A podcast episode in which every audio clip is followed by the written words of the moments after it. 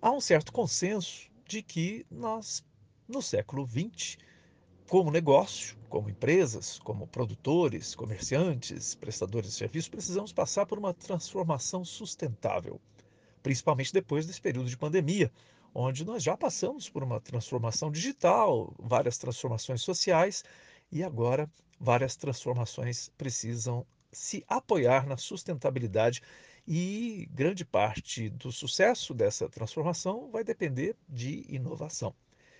E inovação, como já falamos aqui há algum tempo, ela precisa de muita criatividade, mas não é só isso.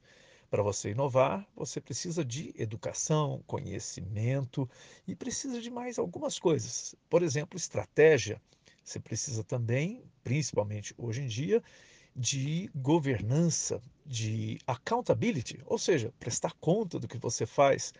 Antes, essa era uma preocupação só do serviço público, porque, por lei, tudo tinha que ser transparente, tinha que ser verificável.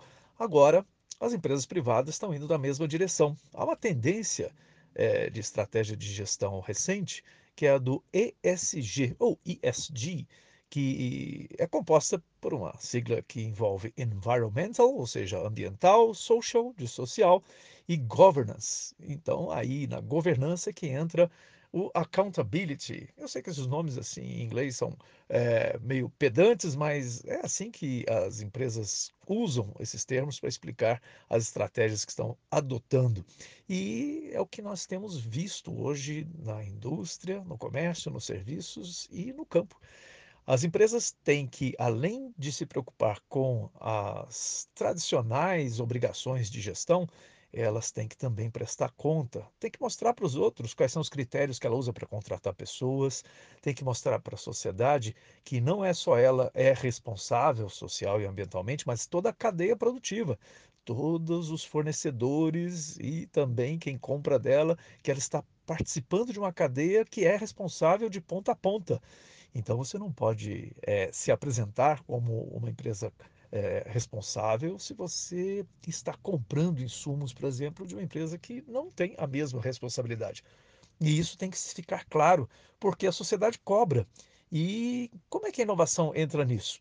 É exatamente, principalmente nas tecnologias de informação que permitem que os seus negócios sejam transparentes, que você consiga colocar os seus dados claros em público para que sejam auditados pela sociedade, pelas agências reguladoras, que você consiga fazer transações que possam ser rastreadas que você consiga provar que você adquiriu os seus insumos de maneira responsável, que você pagou os seus trabalhadores de maneira responsável, que você mantém um é, ambiente de trabalho é, com responsabilidade em geral, inclusive a responsabilidade fiscal, ou seja, a tecnologia da informação, as inovações em aplicativos, em softwares, elas têm trazido essa oportunidade das empresas se enquadrarem nessa estratégia chamada ESG que cada vez mais vai ser uma cobrança da sociedade. E não sou só eu que estou falando isso, não.